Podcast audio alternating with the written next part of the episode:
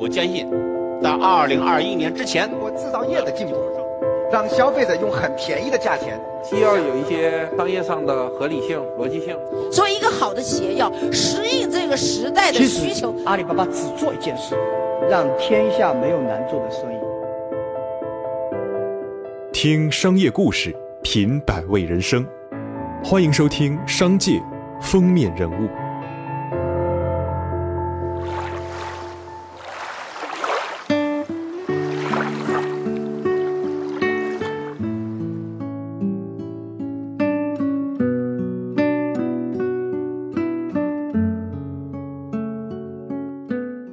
欢迎收听今天的商界封面人物，我是主播小天。今天给大家讲述的是东方新源控股有限公司董事长龚大兴的故事。龚大兴是土生土长于重庆合川区的男人，无论是不顾众人反对丢掉铁饭碗去外面闯荡，还是咬牙带着公司从摩托车向汽车转型，身上都透着一股狠劲儿。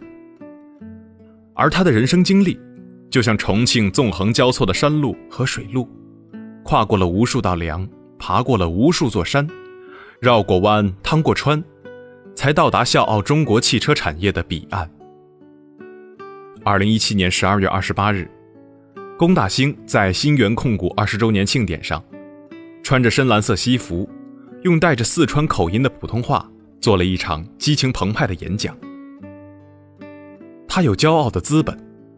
二零一六年，中国汽车制造进入了战国时代，群雄逐鹿。可是不到五个月，龚大兴用一款新上市的 SWM 思威 X7，以月均销售超过五千辆，在中国 SUV 销量排行中取得了优异的成绩。小时候，龚大兴最尊敬的人就是自己的姑姑。姑姑。是建国后村里第一个大学生。大学毕业后，在村里的学校当地理老师。对龚大兴来说，姑姑一直一师一母的照顾着自己。在那个年代，地理科目不被重视，龚大兴想为姑姑争口气，发奋学地理。于是，考了全校第一名，高考地理全县第二名。尽管其他成绩不是很行，他还是考上了当时的重庆教育学院的政治教育专业，成为了他们村里的第二个大学生。上大学时，龚大兴一直活得很自我。毕业那天，他没有参加毕业晚会，而是伙同几个死党去踢球，然后喝酒，喝得死去活来，往头上倒酒。好痛快！青春的激情碰上酒的炽热，在心里发生了某种化学反应。龚大兴发现吃饭时，谁请客，其他人都会拍他马屁，敬酒感谢他。龚大兴突然发现，钱真管用。不想成为一个老是被别人请吃饭的人，成为了龚大兴创业的原动力。凭着冲动劲儿，他跑去重庆新华门买石头，锯成两段后，用小时候姑姑逼着学的篆刻给同学刻章。刻一个字儿五元。有钱了，他也会请朋友搓一顿，给自己长面子。年轻气盛，更多源自于龚大兴内心的骄傲。这种骄傲，或许掺杂了儿时姑姑给他灌输的家族荣耀。和作为读书人的书生气，但更多是来自于他一直恪守的价值观和世界观。他清楚地记得，以前每次走进姑姑的两间小房子，满目地理书、地图、模型等，仿佛是走进了一座世界城。龚大兴明白，世界很大，自己很小。这种格局。让他走出了山乡，脱离了小富即安的心态，让他凡事往远处看，往深处想。一九九五年，教了两年书的龚大兴急切地渴望走出河川，乃至重庆，甚至在大学期间就结合自己的地理知识和政治经济学常识，把目光瞄向了广西东兴市，我国与东盟唯一海陆相连的边境口岸城市。如今，东兴口岸已经是中国东盟经济往来的窗口。他不顾老师的强烈反对，甚至全家里人断绝关系的威胁，他最终如愿了。那一年，他走进了重庆一家摩托车发动机厂。可是做了一段时间不受同事待见的书呆子后，龚大兴实在是待不下去了。凭借着销售和采购的经验，加之自己正人正心、不吃回扣、广交朋友的性格。他突然意识到，自己已经具备了创业的所有条件。在没有资金和产品的情况下，龚大兴用诚信做担保，先跟配件厂谈是否可以先发配件，一个月后付款，又跟经销商谈愿不愿意买自己的一批没有品牌的摩托车。不出意外，上下游合作伙伴一致同意跟他合作。事情成了一半龚大兴掏了两千元，又向同学借了五千元，答应一个星期后还。他用四千元买了一个诺基亚手机，用三千元交了一个仓库的定金，然后跟经销商说明自己的情况，请求预付摩托车款。一天后，八万元定金立即到账。云南、四川的经销商也是如此。很快。他账上就有几十万元了。把借款还上后，一九九七年八月十二日，龚大兴用一个星期装出了自己的第一辆摩托车。几个哥们儿骑着车开到袁家岗去卖，一台车赚了一千元。而这就是东方新源控股有限公司成立的前身。几年后。龚大兴要在重庆涪陵建生产基地时，要求员工挂一个条幅：“做人参的基因，不做萝卜的种。”这句土话遭到很多人的质疑和嘲笑，但正是对诚信、自信基因的传承，成就了新源。一九九九年，中国摩托车产业走入了繁花似锦的时代。仅重庆地区，钱江、力帆。宗申领跑，龙鑫、望江、银翔等品牌摩托车如雨后春笋般崛起。相比之下，龚大兴用两年建了几条摩托车生产线，有了相对固定的渠道。品牌的弱势让新源很难与各大品牌短兵相接。就在那个关键的节点，龚大兴敏锐地察觉到越南等东南亚地区在本田、铃木等外资品牌的培育下。正成为新兴市场，在广西东兴，他和一位做摩托车进出口的志同道合者携手开辟东南亚市场。一个星期可以发一万台摩托车到越南，净赚五百万。一年后，新源对越南出口摩托车达十万辆，龚大兴嗅到了成功的味道。车子从二手长安换成了一百一十九万元的奔驰。走到哪里，都有人愿意跟他做兄弟。似曾相识的自豪感充溢内心，他突然想到了姑姑。开着奔驰回到合川，为了低调，他把车停得很远，走了一大段路到姑姑家，跟没有出过合川的他讲万水千山，千奇百怪的地理地貌。龚大兴。实在是太兴奋了，不断跟姑姑倾诉自己经营企业的点滴。其实，他不过是想让姑姑知道，这份成功的果实是他俩共有的。多年后，龚大兴斥资数千万元，不断捐资助学。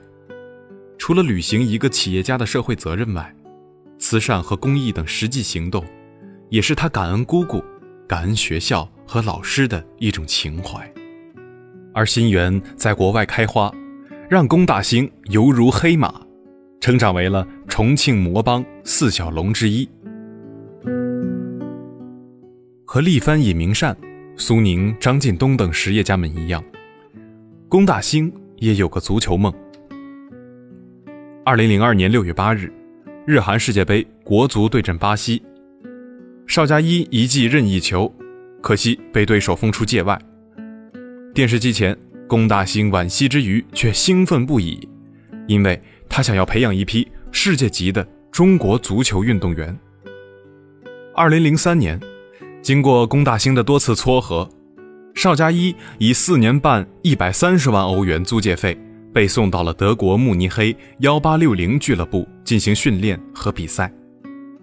此举在足球圈内外被誉为开创了中国足球的新源模式，也就是新源成了慕尼黑幺八六零俱乐部在中国摩托车企业中的唯一指定赞助商。邵佳一成为该公司在中国境内的形象代言人。另外，新源还得以和俱乐部最大赞助商德国机油企业 Molly 合作，取得后者在中国大陆的总代理权。情怀有时甚至会超过理智。在中国足球深陷黑哨和假球风波的三年中，龚大兴仍然砸了数千万元赞助国足、女足等各项比赛。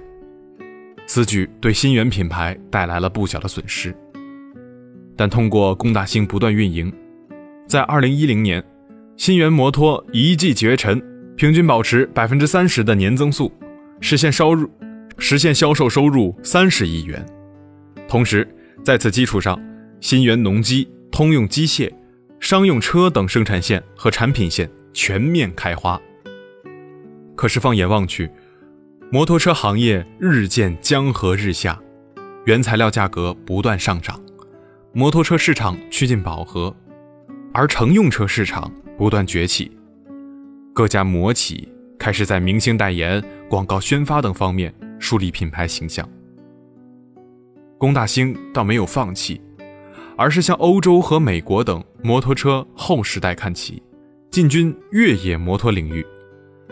二零一四年。他斥资两千五百万欧元，收购了宝马旗下意大利摩托车的工厂和技术，收购了被誉为欧洲三大越野品牌之一的 SWM，并在意大利建立了新源摩托欧洲中心，发力大排量越野摩托。龚大兴视摩托车不只是一门生意，更觉得摩托车越无路越向前的精神，特别符合他的性格。这就像2004年，身披75号战袍、身挂五星红旗的新源国际越野摩托车队，成为入驻国际摩联百年企业简史里第一支中国车队。新源越野摩托也成了中国越野摩托的第一品牌。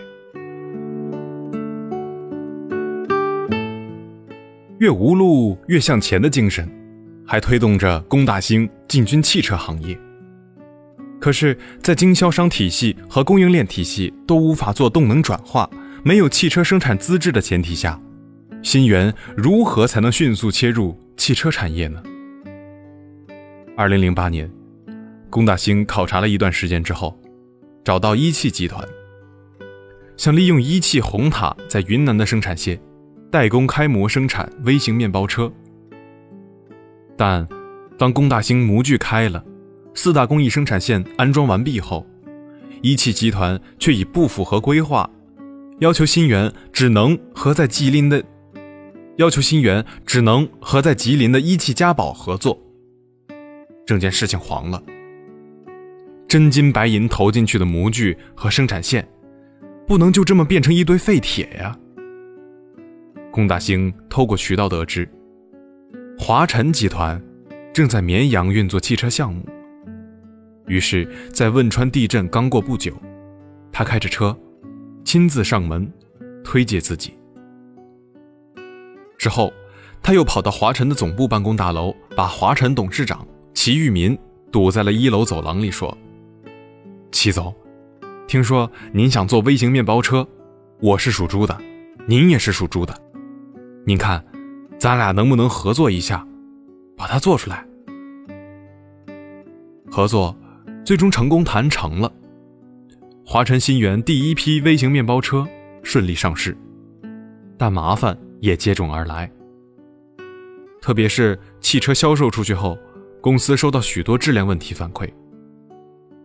龚大兴善于总结，他知道制造业只有在价值观和经营理念高度融合的情况下，才可以做代工，否则不能做代工。更大的挑战在2012年到来。龚大兴在办公室里抽闷烟，眼看着汽车产业已经开始出现头部资源聚集现象，新源还一直解决不了生产乘用车的资质问题。面对每年高达七千多万元的亏损，同时有员工的责任和供应商、经销商的信任，他越想越闷。一个想法突然在他的脑子里闪了一下：跳楼。但他绝对不会，因为肩负着一种输不起的责任感。这种责任感来自于企业家们的精神图腾：牟其中、史玉柱、褚时健。有了他们的十七码头、巨人大厦、哀牢山，才有了东山再起的机会。龚大兴的图腾，则是他二十多年来没有欠过供应商一分钱。也没有拖欠过员工一天工资。痛定思痛，龚大兴决定自建工厂，制造整车。后来，新源与华晨的合作充满愉快。华晨新源在二零一三年到二零一五年实现持续逆势增长，二零一五年增速更是超过百分之八十，位列行业第五。二零一五年四月。华晨新源首款七座轿车级 MPV 上市，短短半年就跻身全国 MPV 销量前十名。新源的整车制造品质和工匠精神，获得了消费者的一致认可。龚大兴也慢慢发现，随着三四线消费者消费喜好的改变和消费水平的提升，MPV、微型面包车等商用车群体转向了乘用车 SUV。若要进军 SUV，得跟各大车企硬碰硬。新源有何资本和能力趟这滩浑水呢？龚大兴不怕，他要顺势而为。在经过几轮 PK 后，他决定启用 SWM 思威汽车作为新源的第一款 SUV 品牌。这个名字遭到了不少员工的反对，因为它是意大利一个死掉的摩托车品牌。但龚大兴坚信，这个品牌有着意大利人与生俱来的运动、激情、果敢，就像他当年不顾大家反对，要走出河川一样。他要将这种精神融入到自己的品牌里。于是，龚大兴动用国际化的能力和造车理念、设计风格、技术，经营 SWM 思威汽车品牌。此外，无论是定速巡航还是其他电子设备，SWM 思威汽车已经站在了十万元级的 SUV 配置的顶端。SWM 思威 X7 的诞生，在新源经销商体系内外引起了轰动。于是，龚大兴为其设置了渠道命运共同体方案。简单来讲，就是在确保百分之七十到百分之八十经销商赚钱的前提下。招募区域有影响力的经销商做区域合伙人，开拓相应的区域市场，同时推动多个区域联合抱团开拓市场。命运共同体的关键是通过扁平化的管理模式与员工、经销商共享利益。龚大兴在 SWM 思威汽车经销商名片上印上首席合伙人，他们突然之间找到了更多尊重。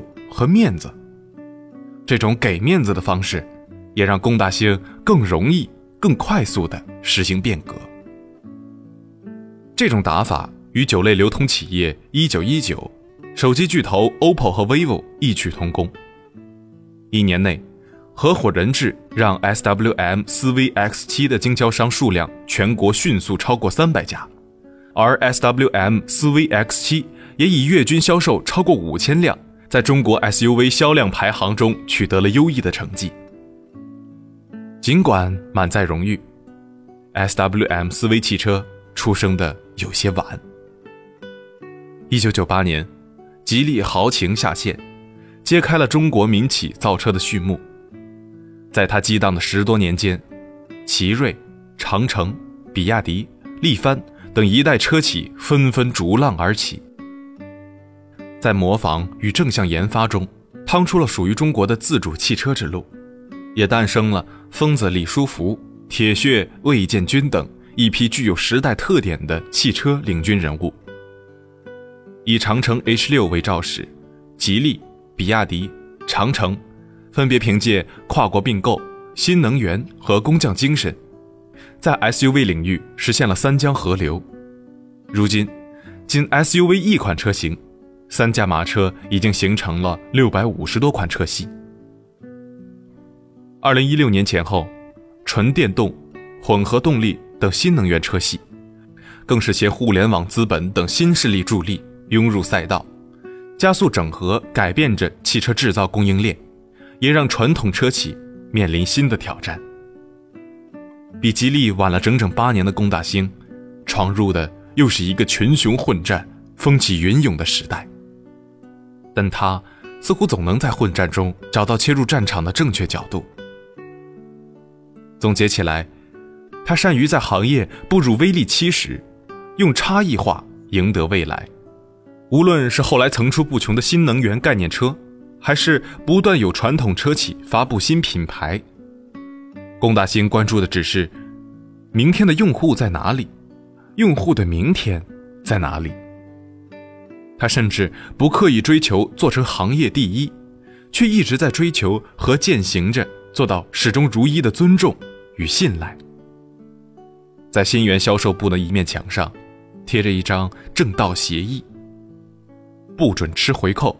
不准请吃饭，不准送礼，不准泡吧，只有签订了这项协议，才能成为新源的合作方。而在新源二十周年庆典上，龚大兴将服务过的用户定格在了八百零八万六千零五十八位。很少有企业家可以数尽自己的上帝，龚大兴是其中之一。用守诺、践约。无期的诚去对待员工、客户和合作伙伴，用自信、相信去迎接时代赋予中国制造业和实业家的挑战和机遇，就是龚大兴的经营之道。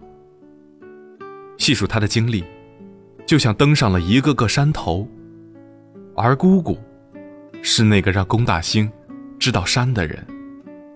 动情时，他流下了热泪。